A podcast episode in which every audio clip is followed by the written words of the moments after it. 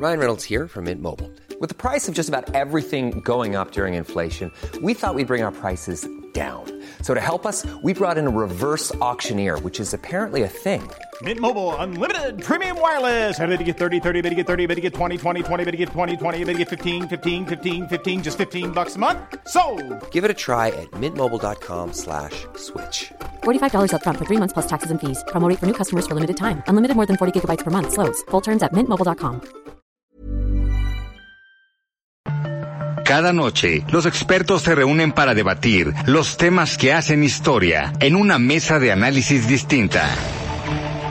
Aquí las entrevistas con los personajes y líderes de opinión, junto al análisis profundo de los temas trascendentes. Alfredo Ceja conduce un programa de Frente en Jalisco por el 100.3 de FM. Iniciamos.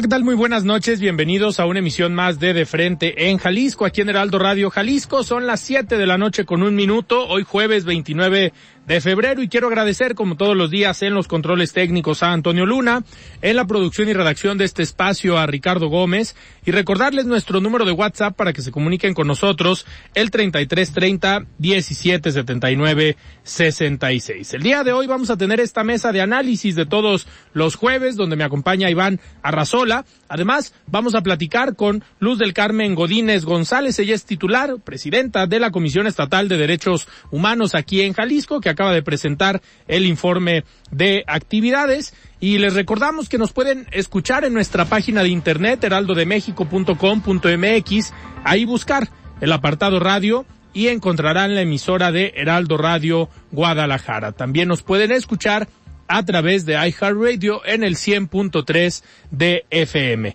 Y los invitamos a que nos sigan y se comuniquen vía nuestras redes sociales. En X me encuentran como arroba Alfredo R y en Facebook me encuentran como Alfredo Ceja. Y también los invitamos a que sigan la cuenta en X de arroba Heraldo Radio GDL para que se mantengan informados de lo que pasa en nuestro estado. Y pueden escuchar esta mesa de análisis y todas las entrevistas en el podcast de De Frente en Jalisco en cualquiera de las plataformas. El análisis de Frente en Jalisco.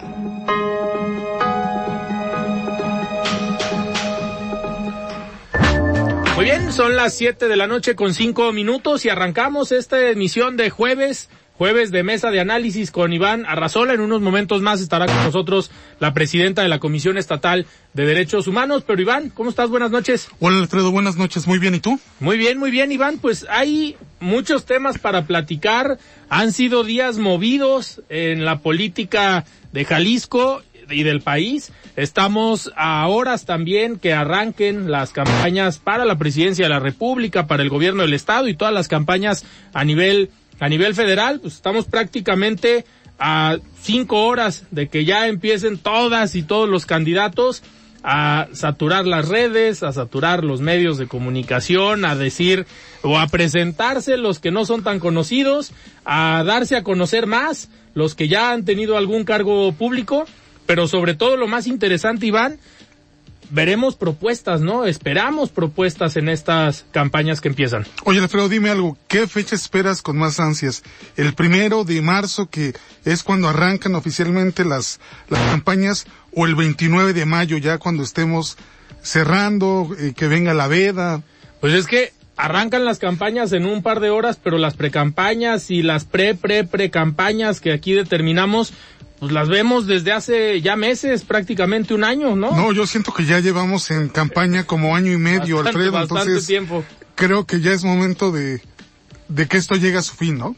Claro, Iván, eh, a ver, ahorita en un momento más vamos a, platicar y vamos a analizar pues estos arranques de campaña que vienen en unas, en unas horas y también todo lo que ha pasado con el presidente de la República, eh, lo que ha pasado con los medios de comunicación, con periodistas, el caso de Carlos Loret de, de Mola, eh, sin duda eh, temas que previos a un arranque de un proceso electoral pues llaman mucho la, la atención, ¿no? Que eh, pareciera que el presidente se debe mantener como fuera del proceso electoral, pero pues con este tipo de actos, con este tipo de dichos o toda la información que se da en la, en la mañanera, pues pareciera que, a pesar de que no está hablando de las y los candidatos, pareciera que quiere participar en el proceso electoral. Oye, y con lo que nos, lo que estamos viendo en estos eh, días de que amenaza de que no va a ir esta cumbre de líderes de Norteamérica,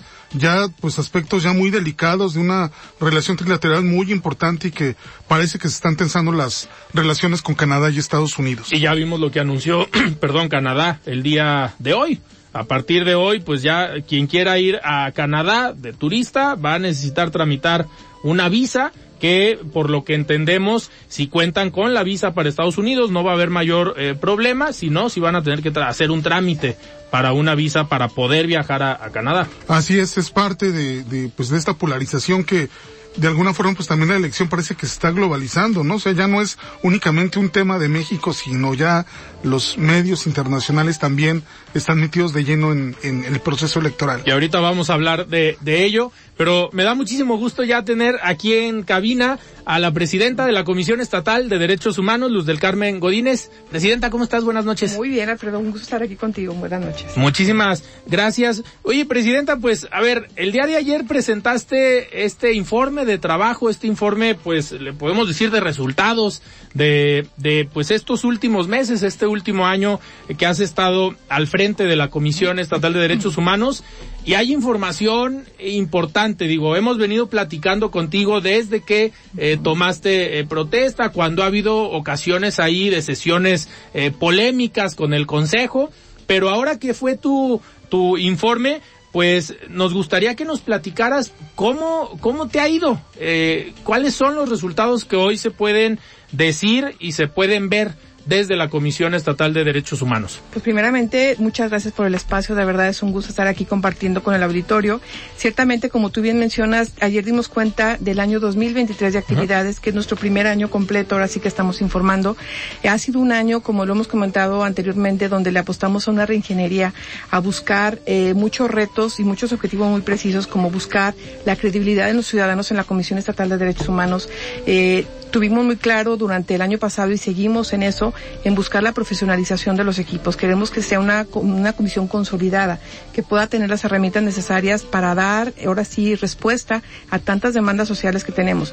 Vemos que la dinámica de la vulneración de los derechos humanos cada día es más, este, cambiante, la agenda es muy variable y sí queremos ser una comisión fuerte, sólida desde el interior para poder dar respuesta a estas demandas sociales. El año pasado tuvimos eh, 3.047 quejas, entre ellas fueron 18 quejas colectivas, más o menos eh, un poquito más de 6.000 personas fueron las que se acercaron a la comisión. Eh, recordemos que la Comisión Estatal de Derechos Humanos no solamente emitió recomendaciones, pero emitimos 40 recomendaciones dirigidas a diferentes autoridades y tuvimos aproximadamente 1.100 conciliaciones. De estas Ok. 3.000 quejas, algunas se pudieron conciliar durante el proceso de integración de la queja. Sabemos que hay eh, vulneraciones a derechos que no se pueden negociar, no se pueden conciliar, como la tortura, la desaparición de personas, o donde co- corren vida, lo corre peligro la vida de las personas. Entonces, fue un año que le apostamos a profesionalizar esto, trabajar lo que nos marca la ley, pero un año también donde estamos muy comprometidos en buscar que la balanza vaya cambiando. Eh, yo creo que si no le apostamos a cambiar pautas de conducta en la sociedad, si no somos corresponsables de cada uno de nuestro metro cuadrado de incidencia, las situaciones de violencia, de injusticia, mm, de no vivir en paz van a ir creciendo.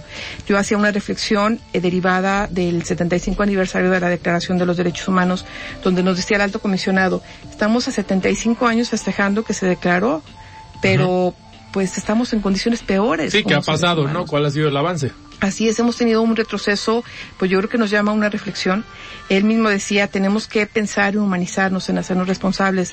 Yo también comentaba en otro espacio en la mañana, el ponernos y decir, la comisión no hace, el gobierno no hace, está bien, pero también hay que ponernos la parte proactiva. Yo que estoy haciendo desde mi familia, si muchas veces vemos tristemente que al interior de las familias se vulneran los derechos humanos de sus integrantes, Claro. se empieza a normalizar la violencia, las conductas, y todo lo que estamos dando micro ahí, se va a dar en macro en la sociedad en algún momento. Porque, porque al final, digo, la comisión está para velar por los derechos humanos de las personas que son obviamente vulnerados por una autoridad. Pero los que son autoridad en el momento, yo siempre lo he dicho, en el momento que firman el nombramiento, pues no dejan de ser ciudadanos, ¿no? O sea, no hay una condición de que en automático cuando eres ciudadano y te conviertes en funcionario público, no hay un chip o nunca, no hay un cambio de chip que en automático digan a partir de ahorita hay que violar derechos humanos, ¿no? Viene una preparación y viene una concientización desde la persona y es algo que se ha trabajado también en el tema anticorrupción, hablar de esta ética de la persona independientemente si es funcionario o no es funcionario público. Lo mismo pasa, ¿no?, con los derechos humanos. Es correcto, y aunado también que la misma ley de la Comisión Estatal de Derechos Humanos es una ley que tenemos obsoleta, está muy limitada, y esta ley nos obliga o nos limita solamente a conocer casos de violaciones de derechos humanos cometidos por servidores públicos estatales y municipales. Entonces, fuera del Estado de Jalisco nosotros no tenemos injerencia, no tenemos eh, que ver en asuntos de particulares también. Entonces, en esa claridad que también queremos que la gente sepa que sí hacemos en la comisión, que no hacemos, pues invitar de verdad a que se acerquen, que crean en eso, que cuando sean vulnerables o han, han sido perdón, víctimas de alguna vulneración, se acerquen y puedan exponerlo. Y también nosotros poderles ofrecer los servicios. Val, ahorita que comentas esto, ¿valdría la pena pues una revisión y una modificación de la ley eh, para pues para adecuarla a la situación o al contexto que se está viviendo hoy en día? Es correcto. Tendríamos que buscar esto para tener, decíamos el año pasado que celebramos los 30 años de la comisión. Cuando nosotros llegamos había procesos desde hace 30 años. No podemos trabajar así. Nosotros le apostamos a una innovación tecnológica. Ahora contamos con un sistema electrónico de quejas desde un celular, desde una computadora. Podemos acceder en tiempo real a dónde se están poniendo las quejas, qué quejas están poniendo, quién las está atendiendo de manera inmediata, qué visitaduría y llevar también eh, con mayor precisión los tiempos y ser más asertivos en poderle resolver al ciudadano la vulneración a este derecho humano. Perfecto. Eh, Iván, no sé si quieras eh, arrancar ya de una vez con las preguntas. Sí, bueno, a ver, eh, es, es muy interesante todo lo que menciona Presidenta. ¿Cómo ha venido comportándose el, el tema de eh, las, las quejas que presenta la ciudadanía? ¿Viene en incremento esto? Eh, ¿Cuál ha sido el comportamiento a partir de que, de que inició su gestión? Y, y un tema también para la reflexión. A nivel nacional, la Comisión Nacional de Derechos Humanos, pues, ha sido sujeta, pues, a una serie de, eh, de críticas por, eh, la, lo, los comportamientos que han, que han asumido los titulares y que inclusive hay una propuesta de convertirla en Defensoría del Pueblo. ¿Cuál es su opinión respecto a este cambio que, que está proponiendo la, la, la presidenta de este organismo a nivel nacional? Bueno, primeramente comentarle, eh, sí fue una reflexión que traemos todos los presidentes de las comisiones estatales de derechos humanos en todo el país. Desde el año pasado que surgió la primera iniciativa de Rosario Piedra, diferimos con esto porque a la hora que uno analiza en la iniciativa, pues es eso, convertirlo como si fuera una procuraduría social. Esto ya existe. Consideramos nosotros que eso es un, pro, es un retroceso. Los derechos son progresivos, tenemos que atender de manera diferente. Yo creo que una defensoría del pueblo queda corta a la situación que estamos viviendo a todos los terrenos estatales, eh, federales, nacionales. Eh, los derechos humanos, eh, los ombudspersons somos, o las comisiones, los defensores del pueblo de alguna manera, así es como los llamamos. Entonces tenemos que cumplir con esta labor. Yo creo que esta propuesta está muy corta, muy recortada lo que debe ser y sería un retroceso el poderlo, que se hiciera esto. Y aparte, aparte de un retroceso, pues es al final, eh, algo que le ha costado a miles de personas, ¿no? El contar hoy con estos organismos, con comisiones, digo, la Comisión Nacional hoy en una, en un papel a lo mejor muy cuestionado, pero también en otros estados las comisiones estatales pues están teniendo eh, problemas porque se enfrentan no solamente al actuar de la persona que está al frente del ejecutivo, sino también en la parte presupuestal, ¿no? Que es por ahí donde algunas eh, compañeras y compañeros de otros estados pues están siendo muy eh, castigados porque de, de, alguna manera pueden decir estamos en contra de la Comisión Estatal de Derechos Humanos, pero por otro lado no lo dicen abiertamente, pero a la hora de que llega el presupuesto, pues los castigan y es un mensaje muy muy claro. Así es, ha sido el caso desafortunadamente de algunas comisiones. Eh, nosotros, por ejemplo, también le estamos apostando y ha sido algo importante desde el inicio de la administración a generar esa coordinación. Sabemos que las vulneraciones a los derechos humanos se dan al interior de las dependencias, por eso tenemos que capacitar y trabajar de la mano. Y obviamente, pues tener esa apertura, yo les puedo decir, nos han preguntado constantemente cuáles son las dependencias más señaladas. Pues la Fiscalía del Estado, las cuestiones de seguridad son los que llevan los números casi uno y dos. Eh, pero también es digno de reconocer con la coordinación de seguridad hemos tenido una estrecha comunicación y hemos estado generando capacitaciones de manera constante a los elementos, buscando lo que tú decías, Alfredo, dignificar, por ejemplo, el elemento policial, que se reconozca primeramente como un ser humano, que él primeramente tiene derechos, y obviamente que también puede vulnerar derechos de acuerdo a ese uso de poder. Les hemos dado diversos cursos. El lunes inauguramos uno que arrancamos junto con el gobierno estatal y también gobiernos federales van a estar el Instituto de Migración, el Ejército, eh, el, ¿cómo se llama? La Guardia Nacional, nosotros como comisión, la Procuraduría Social, dándoles cursos a los elementos que tengan las herramientas, porque obviamente ellos también se enfrentan a situaciones complejas y tienen que tener la herramienta para saber qué es una vulneración de un derecho y que no por ser una práctica ya arraigada en ciertas situaciones se valga hacerlas, ¿no? Porque muchas veces se, se malinterpreta, por ejemplo, en materia de seguridad, que los mismos elementos dicen, no, es que no puedo responder porque estaría cayendo en una violación de derechos humanos y al final no se puede, digamos, perder esta línea, ¿no? Entre qué es un derecho humano y qué es aplicar la ley, aplicar la seguridad. Así es, unas líneas muy delgadas, por eso es importante que conozcan los elementos, que si es, dimos un curso de trata de personas, de abuso sexual, de la cuestión de la desaparición forzada, que ellos también tengan elementos de tortura también, que pues es que no hay situaciones ya en esta eh, época que tenemos que no deben dar, no deben de darse. Y con todo el elemento, ahora sí que como le dicen, el desconocer la ley no me implica la responsabilidad que debo de tener sobre esto. Claro. Presidenta, antes de irnos un corte, me gustaría eh, ya en el segundo bloque ya hablar de los de los datos o de los números. Y, ahorita nos decías de cuáles son, las dependencias que más eh, quejas eh, tienen, pero me gustaría también ver la respuesta por parte de estas dependencias, porque eso es muy muy importante. Y antes de irnos un corte, me gustaría que nos explicaras cómo es el proceso desde que el ciudadano llega y presenta una queja hasta dónde puede eh, el proceso que lleva a cabo la Comisión Estatal de Derechos Humanos y hasta que determinan y hacen una recomendación para ya en el segundo bloque hablar de los de los números. Perfecto. Es muy interesante esto y es muy importante que los ciudadanos lo sepan. Una persona puede llegar a la comisión a presentar una queja por diferentes vías. Puede ser de manera presencial, tenemos oficinas aquí en Pedro Moreno 1616, tenemos también algunas oficinas regionales al interior del estado. Puede llegar con un escrito platicándonos qué situación vivió, se entrega, puede platicarla, puede también escribir un correo electrónico y presentarnos lo mismo, escribir un WhatsApp o hacer una llamada. Así que no tenemos pretexto para no decir que si fuimos víctimas de alguna violación a un derecho lo podamos expresar. Una vez que se hace esto, la persona tiene cinco días para ratificar lo que se dice. Eh, una vez que se ratifica, entra un proceso de calificación de la queja. Nosotros en la comisión actualmente estamos organizados por agendas temáticas de violaciones a los derechos humanos. Tenemos una primer visitaduría que atiende temas de desaparecidos y de tortura, una segunda grupos vulnerables, una tercera atiende los problemas de seguridad, una cuarta temas administrativos y temas ambientales, una quinta eh, violencia contra la mujer y eh, temas de eh, personas de la diversidad y una sexta niñas, niños y adolescentes.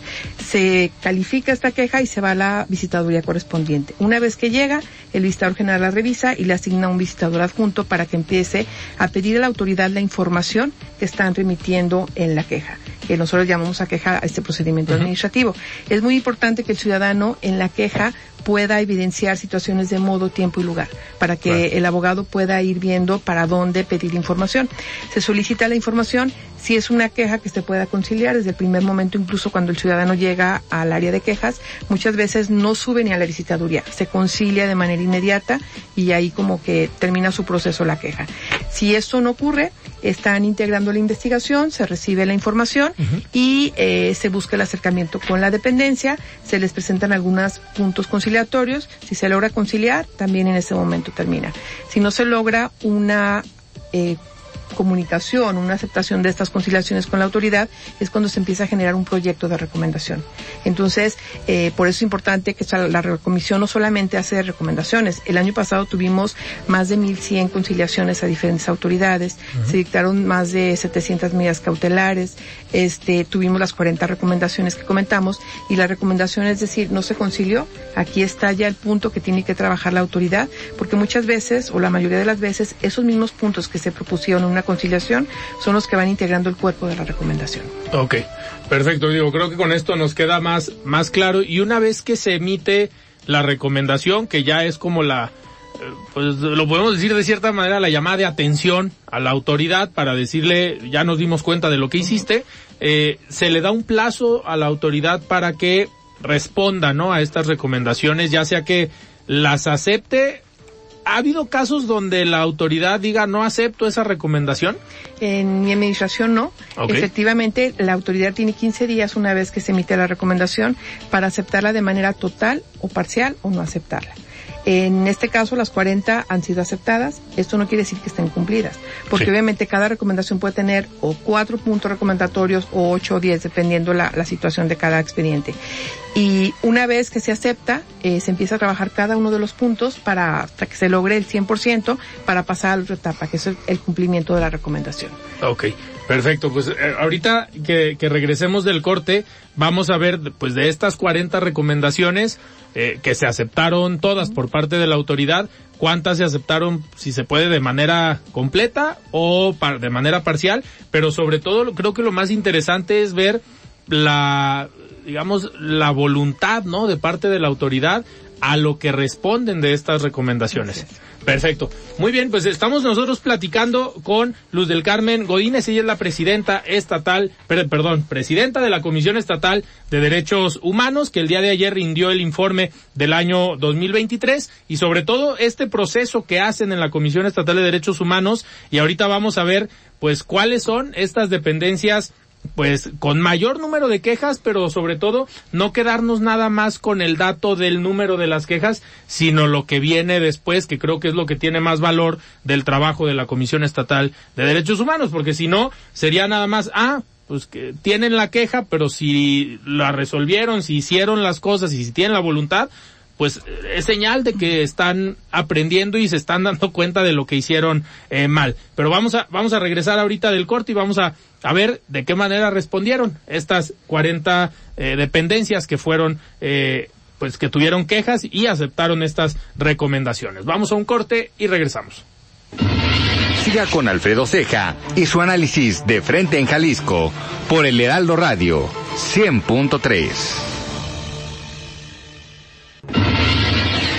Mesa de análisis de frente en Jalisco con Alfredo Ceja.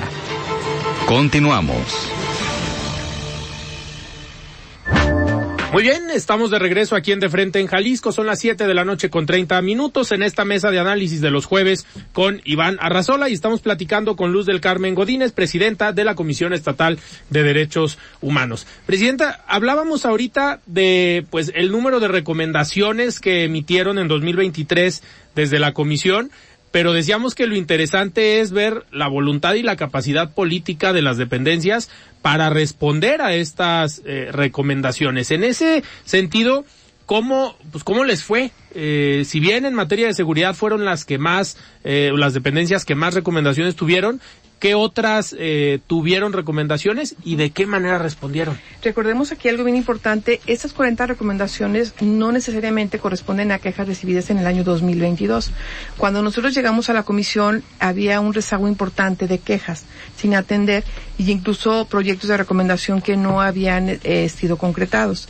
Eh, yo recuerdo uno, por ejemplo, que salió en diciembre, en enero del año 2022, que fue una queja del año 2017 y hasta el 2022 eh, pues se retomó cuando nosotros llegamos y la pudimos sacar. Nosotros nuestro objetivo es todo lo que estaba con más anterioridad, pues irlo sacando.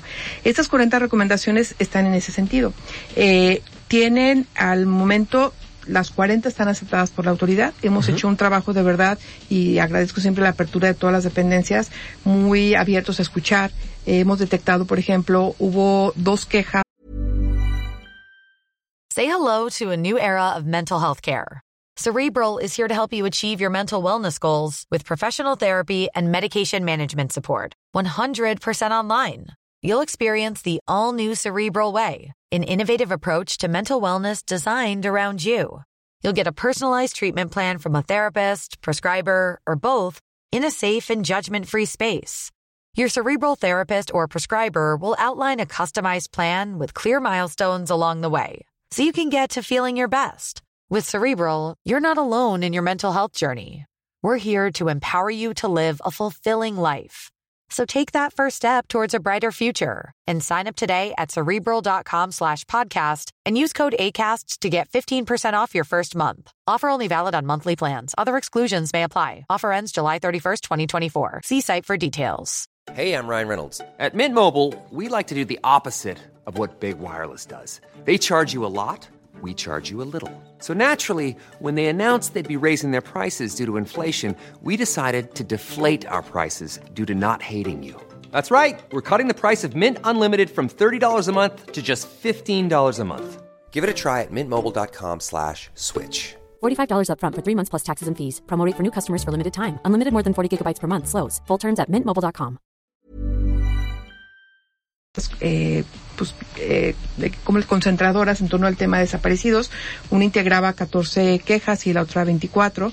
eh, y los puntos eran muy precisos en ver, nosotros habíamos detectado que la autoridad estaba fallando o estaba siendo recurrente. Por ejemplo, en nuestros casos es la dilación de los ministerios públicos a veces en tomar las carpetas de investigación. Entonces, eh, los puntos recomendatorios pues van en mucho sentido también en capacitar y todo. Las 40 recomendaciones son aceptadas, no quiere decir que estén cumplidas por la autoridad. De estas eh, 40 recomendaciones tenemos a la fecha 347 puntos cumplidos en su totalidad. Nos hacen falta algunos. Por el otro lado, también yo les comentaba que tenemos las conciliaciones, que es como el punto anterior. Tenemos 795 puntos conciliatorios cumplidos, 320 cumplidas en su totalidad y 26 conciliaciones que están cumplidas de manera parcial. Seguimos trabajando a través del área de seguimiento, muy cercano con la autoridad, pues para estarles pidiendo informes. Uno de los puntos recomendatorios siempre eh, en las recomendaciones, bueno, son dos. Uno, la inscripción al padrón de víctimas, directas o indirectas, eh, para que víctimas pueda darles esa compensación económica. El año pasado logramos eh, que se integraran las indemnizaciones económicas por tres millones cuatrocientos setenta mil pesos. Entonces fue algo importante. Eh, también tenemos otro punto que es la capacitación. Eh, Le pedimos a la autoridad, en, debido a las vulnerabilidades detectadas, donde consideramos que es importante que se capaciten. El año, el año pasado capacitamos a más de 50 mil personas en temas de derechos humanos con temáticas muy específicas también.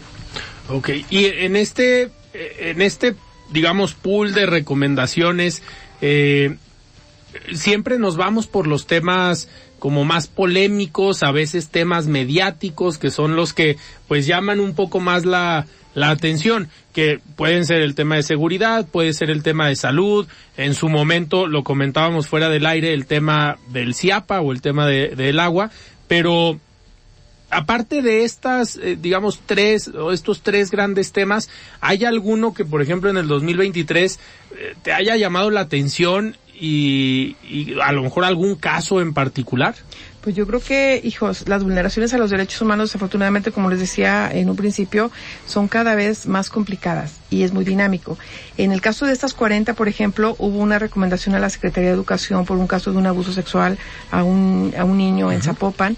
Eh, hubo otros casos por hostigamiento eh, laboral en las dependencias o cuando hay personas que pertenecen a los grupos de la diversidad que también son hostigadas para que dejen los trabajos. También hay recomendaciones en ese sentido.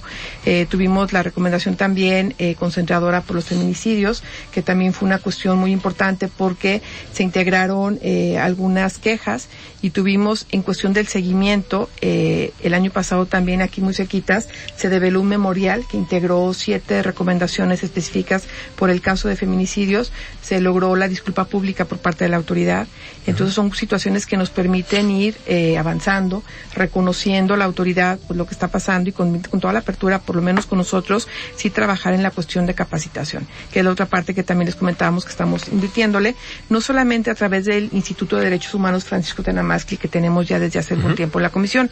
El año pasado aperturamos, ante esta necesidad de profesionalizar a la gente, sobre todo a la comisión, un, un centro de estudios en derechos humanos, donde estamos ofertando eh, una especialidad de momento y una maestría en derechos humanos. Estamos ahorita, mañana iniciamos con la segunda generación, eh, y la verdad ha sido muy interesante porque el estar ahí de la parte de, como alumno, uno pues sigue aprendiendo de esto. Yo creo que esto es un aprendizaje continuo que tenemos que estar actualizando, así como un buen abogado que tiene que estar actualizando de las leyes y todo, tenemos que estar actualizados en toda la agenda de derechos, que es una agenda pues fundamental para generar políticas públicas pues para llevar nuestra vida simplemente a cabo adelante, ¿no? Entonces es algo que le estamos apostando también. ¿Y qué, ¿Qué viene para este? Digo, no habíamos platicado desde el año eh, pasado, estábamos terminando el segundo mes del año, pero ¿qué vienen en cuanto a proyectos de este año para la Comisión Estatal de Derechos Humanos? Bueno, nosotros eh, un compromiso total es seguir con esta consolidación. Queremos tener una comisión plenamente fuerte para poder dar respuesta. Vamos a seguir apostándole a la profesionalización. Tenemos este sistema de quejas que integra todos los procesos que están llevando a cabo en la comisión. Estamos llevándolo por etapas. En este año vamos a concluir etapas muy importantes en donde pretendemos que el ciudadano con su número de queja puede ingresar de manera electrónica y ver en qué seguimiento está su queja. Puede interactuar con el mismo visitador que está llevando, porque nos encontrábamos situaciones de que un ciudadano llegaba, ponía su queja y se olvidaba, ratificaba, ya no sabía qué pasaba. Nosotros queremos que el ciudadano esté de manera activa con nosotros, que vaya, pregunte, que conozca, que se pueda meter y vea en dónde va. Queremos darle mayor celeridad también a esto y seguirle apostando para que de verdad la ciudadanía confíe en la Comisión Estatal de Derechos Humanos y también apostarle esa parte corresponsable. La Comisión en esta administración somos de puertas abiertas totalmente. Yo creo que este ejercicio que hicimos el día de ayer es un ejercicio de autocrítica primeramente con nosotros, de ver dónde estamos y siempre estamos con el espíritu de que siempre podemos dar un paso más a la mejora. A la mejora continua en todos los procesos. Estamos buscando consolidarnos con el Consejo Consultivo también.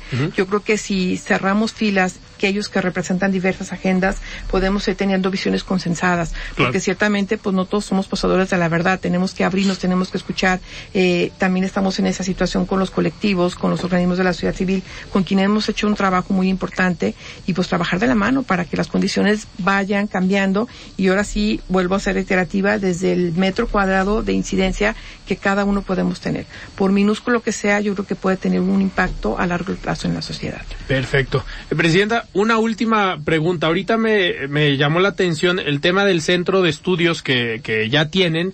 Eh, ¿Puede acudir cualquier persona? Es solo para funcionarios públicos. Cualquiera que nos esté escuchando puede llegar a la comisión y entrar a esta maestría y a estos, eh, digamos, capacitaciones que tiene. Que sí, nuestra intención es que este centro de estudios vaya permeando en más. Obviamente se oferta a los servidores públicos, al nivel personal de la comisión, pero hay ciudadanos también interesados. Entonces, con toda, eh, de verdad, eh, la apertura del mundo pueden solicitar información. El día de mañana iniciamos segunda generación. Empiezan, me parece que son 24 alumnos y la verdad, nosotros que estamos de alumnos, ahora sí también es muy interesante seguir y yo creo que pues tenemos que seguir aprendiendo porque no podemos sentarnos y decir pues ya sabemos todo cuando las demandas cada vez son más grandes. Entonces tenemos que cerrar filas y yo creo que teniendo esas herramientas podemos dar un mejor servicio. Qué, qué bueno, digo, me da gusto que se esté abriendo, digamos, la Comisión Estatal de Derechos Humanos para que más personas que a lo mejor no son expertos en los derechos humanos, pues empiecen y conozcan lo, de lo que se trata y a qué tenemos todos derecho, ¿no? Así es. Nosotros veíamos cuando vamos a darles algún curso, por ejemplo, en un preescolar a través de un teatro guiñol a los niños, porque es importante que sepan ellos qué son los derechos. Muchos decían, es que no vengas a explicar los derechos, dile las obligaciones. Pues sí, nos, pero los derechos humanos no solamente queda ahí, va más allá. De verdad, yo visualizo los derechos humanos como la herramienta para ir construyendo nuestro proyecto de vida en el ámbito que, tengamos que hacerlo. Entonces yo creo que con esa conciencia podemos ir generando condiciones diferentes y generar digo, la paz desde nuestros pequeños entornos hacia lo macro, porque como decía el alto comisionado de las Naciones Unidas, si no nos volvemos a ver al interior y hacemos un alto y no nos volvemos a visitar como seres humanos y tengamos la empatía de darle la mano al otro para salir adelante, pues yo creo que no vamos a avanzar. Tenemos que hacerlo, porque si no, no va a haber ni política pública, ni gobierno, ni dependencia que pueda darle una atención a tanta eh, demanda y tanta situación tan complicada que se pudiera venir. Perfecto. Pues muy bien, pues muchísimas gracias por estar aquí en De Frente en Jalisco. Gracias, Iván. Gracias, Alfredo. Muy bien, pues platicamos con la presidenta de la Comisión Estatal de Derechos Humanos, Luz del Carmen Godínez, y nosotros vamos a continuar aquí con esta mesa de análisis con Iván Arrazola. Eh, Iván, eh, a ver, hay muchos temas, pero me gustaría arrancar con esta, eh, con este tema que nos dieras tu comentario. ¿Cómo has visto esta polémica entre el presidente de la República y pues los medios de comunicación, en específico este caso del New York Times y la periodista? Bien, bueno, ha sido una, una situación muy, muy eh, complicada, Alfredo. Eh, lo que hemos visto, pues a lo largo de estos días, pues ha sido una reacción, eh, pues, eh, poco explicable del, del presidente. Me parece que en ese sentido, eh, si bien el presidente tiene el derecho de, de defenderse ante estos, eh, pues eh, él los considera ataques ante estas estos reportajes que además pues denuncian cuestiones muy muy este muy delicadas pues evidentemente el, el presidente tiene derecho a defenderse. Pero Alfredo aquí una cuestión que digamos ha sido parte de la polémica es este tema de por qué revelar el, el por qué dar a conocer el teléfono de la, de la, de una de las reporteras que, que hizo el, el, el, el reportaje, ¿no? me, me parece que ya el presidente a partir de ahí comienza a perder el control, ¿no? Ya cuando el día viernes le hacen esta entrevista y le preguntan qué hacemos con la ley de protección de datos Sí. personales y el presidente dice que ninguna ley puede estar por encima de la autoridad del presidente, bueno, ya ahí el presidente me parece que perdió absolutamente piso, perdió el control y eso, Alfredo, me parece que es parte de salir, de hablar todos los días y de ya no medirte, ¿no? Ya evidentemente, ya en, en- en- a esas alturas, ya el presidente ya no tenía control sobre sí mismo, ¿no? Y continuó el fin de semana, continuó el día lunes, pues con, to- con todas estas cuestiones,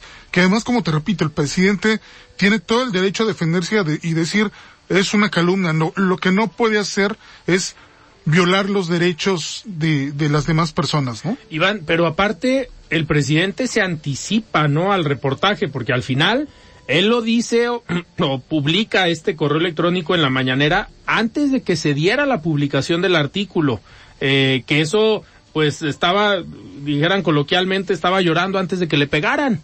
Eh, eso, por un lado. Pero la reacción que viene después, que comentas eh, muy bien, el decir que pues por encima de la ley de protección de datos personales está su autoridad moral y política, eso también es, es, es preocupante. Pero en, en, la, en, en el análisis de, de una serie de hechos, de acontecimientos y de respuestas a los medios de, de comunicación, pues ahora también yo creo que va a entrar un organismo autónomo porque la respuesta del INAI fue nosotros vamos a empezar una investigación. ¿No crees que esto, a ver, pensando muy maquiavélicamente, le pueda abonar a la narrativa del presidente de estar en contra de algunos organismos autónomos, como es el INAI, que ya lo ha traído ahí en la mira, y que pues eh, las pasadas reformas que presentó el 5 de febrero, eh, pues una de ellas tiene este, digamos, este rasgo o este sesgo de contra los organismos autónomos. Hay que esperar la respuesta del INAI que, que, que dice después de esta investigación, porque de ahí seguramente vendrá otra respuesta de parte del presidente. Y si la sanción que ponga el INAI para el presidente, obviamente si hay una sanción y no le parece al presidente, eso le da discurso para otros dos meses, ¿eh? En contra de los organismos autónomos. Sí, claro, pero además, Alfredo, me parece que si algo es claro es que el presidente no le tiene miedo al INAI, ¿no? Ya Sí. anteriormente dio a conocer el salario de Loret de Mola, ¿no? ¿Qué pasó, Alfredo? No pasó absolutamente nada. Inclusive el propio fin de semana reveló el, el, el, el salario de León Krause, reveló salarios, di- dices, bueno, a ver, el presidente parece que no entiende esta parte de que pues un reportero o un periodista tiene todo el derecho del mundo a percibir un, un este, una remuneración Claro. por su trabajo y ganar el dinero que, que sea necesario. A mí me parece, Alfredo, un poco que todo esto que hemos visto en estos días ha sido el presidente, y lo, y lo han salido a decir varios de sus seguidores y de algunos periodistas que se quieren hacer pasar como imparciales, como independientes que dicen, es que esto es guerra sucia, ¿no? O sea, va, vamos a ver, Alfredo, porque me parece que si algo también es claro es que aquí ya se está enviando un mensaje más. Me parece que ya en este momento es claro que el mensaje que se le está enviando al presidente de México es y por parte de Estados Unidos no sabemos si hiciste lo suficiente o no en materia de combatir al crimen organizado. No sabemos si estuvo bien o mal que le cortaras a la DEA pues toda la comunicación y todo el trabajo que estaba haciendo. Pero lo que puede venir para el futuro, Alfredo, una vez que el presidente López Obrador deje el poder, me parece que ya eso, eso toma otra dimensión. Y además, todo esto que ha hecho el presidente de sobreexplotar el tema de García Luna y decir García Luna hizo esto y aquello y, y, además porque a García Luna lo condenan en base a testimonios de, de testigos del crimen organizado que, que, que colaboraron, ¿no? Y también estas denuncias de dónde vienen, de los propios testigos del crimen organizado que también le están reportando a estas agencias. Entonces, nadie está libre de culpa ya en este momento, ¿no? Oye, y aparte, en esta, digamos, después de lo que sucede, esta plataforma YouTube decide bajar este contenido o la mañanera eh, donde se publica este número de teléfono de la periodista y la respuesta del presidente ahora hacia la plataforma y los intereses y los grupos que están detrás, ¿tú crees que el presidente está midiendo que una vez que termine la presidencia se le puede terminar el poder y el medio de comunicación, que es uno de los más influyentes a nivel global, ahí va a seguir y que una plataforma como YouTube pues no está regulada por un gobierno, no está regulada por el gobierno de México, o sea, no, no tiene una injerencia ahí el gobierno directamente. Pues esa plataforma también va a seguir. ¿Tú crees que lo está dimensionando? Y obviamente lo que dices tú de las agencias internacionales o las agencias de seguridad de Estados Unidos también, la DEA ahí va a seguir. Pues no hay enemigo pequeño y se está generando o se está abriendo conflictos que a lo mejor no son necesarios contemplando que está ya en la última etapa de su gobierno.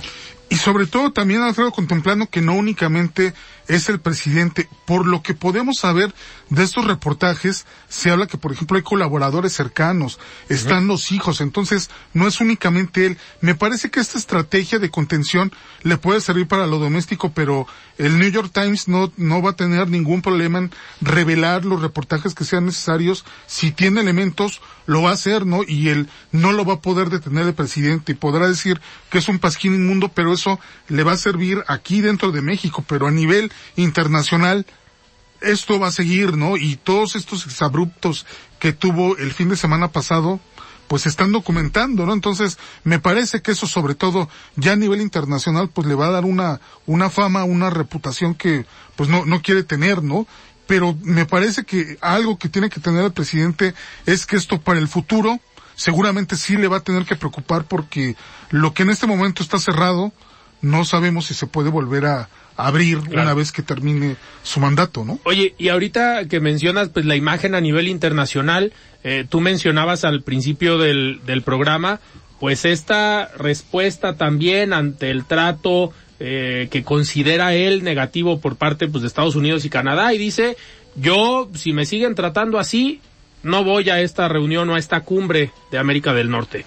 Eh, ¿Se vale que el presidente responda de esa manera o que amague a los países vecinos con ese tipo de argumentos? Pues mira, me parece también un poco, Alfredo, que lo que estamos viendo es si Canadá está pidiendo una visa a los mexicanos es porque está observando algo, ¿no? Y que es que cada vez más mexicanos están llegando a Canadá, pues para quedarse a trabajar, Alfredo. Es, es tan simple y sencillo como eso. Y que también en Estados Unidos ya eh, los mexicanos también empiezan a superar a los centroamericanos, a las personas que vienen de otros países con tal también de llegar a Estados Unidos. Me parece que al final de su sexenio un presidente lo que tendría que hacer pues ahora sí es un digamos un recorrido de agradecimiento pues por todo lo que se, se ha hecho pero el presidente está en la pelea no y de alguna forma también algo que está presente Alfredo es que me parece que el presidente quiere seguir incidiendo en la,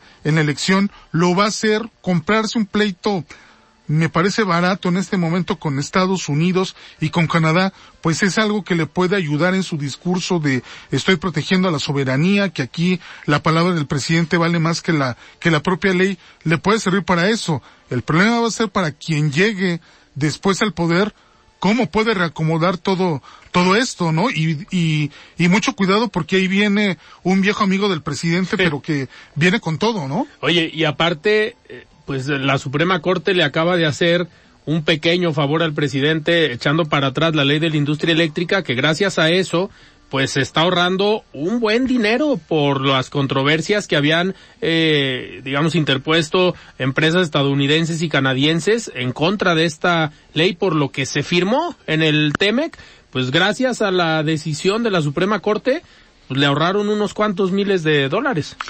Pues bueno, habrá que esperar que haya todavía una Suprema Corte tan independiente que pueda, digamos, de alguna forma revisar estas cosas pues conforme a derecho, no conforme a la voluntad de un partido político o a la voluntad de un político, pues porque para eso está precisamente el, el Poder Judicial, ¿no? Que por cierto, eh, le dedicó unas palabras el presidente ahora que se dio esta situación entre su hermano y Loret de Mola sobre esta eh, demanda, ¿no? Y que dijo que, le dijo al hermano que le recomendaba que ya no siguiera con el proceso porque no servían las denuncias. no servían las denuncias porque son unos corruptos y protegen a corruptos como Loret de Mola. Me parece que ya en este momento el presidente sí está muy enojado, está muy descontrolado y bueno, todavía le faltan algunos meses, ¿no? Debería de, de serenarse como, como él, él le gusta usar ¿no? esa, esa frase. Oye, Iván, nos quedan tres minutos antes de despedirnos, pero estamos a unas horas de arrancar eh, las campañas.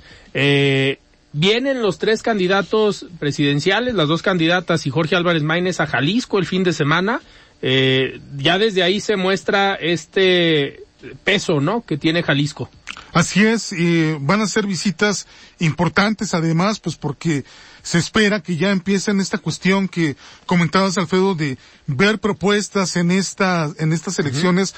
Me parece que si toda la discusión, Alfredo, se sigue centrando sobre el presidente López Obrador, vamos a perder una valiosa oportunidad de poder profundizar y de poder analizar los problemas que tiene el país. Ya lo comentabas, lo decía Enrique Alfaro, el tema del agua es un tema delicado, es un tema que a todos nos debe de causar preocupación. En la Ciudad de México se dice que a mitad de año se van a quedar sin agua. esperemos que, que no se dé ese escenario eh, pues tan fatalista, pero hay que empezar a discutir los problemas del país, ¿no? Así es, pues vamos a vamos a ver cómo se desenvuelven estas eh, campañas. Ya desde mañana nosotros estaremos analizando y aquí en la próxima semana, pues ya estos primeros días de campaña. Hoy, en unas cuantas horas, a las 12 de la noche con un minuto, pues empiezan campaña Laura Aro, Claudia Delgadillo y eh, Pablo Lemus aquí en zona metropolitana de Guadalajara. Eh, vienen los candidatos presidenciales. Eh, Claudia Sheinbaum viene, eh, si no me equivoco, al palenque de las, no, perdón, eh, Xochitl Galvez viene al palenque de las fiestas de octubre.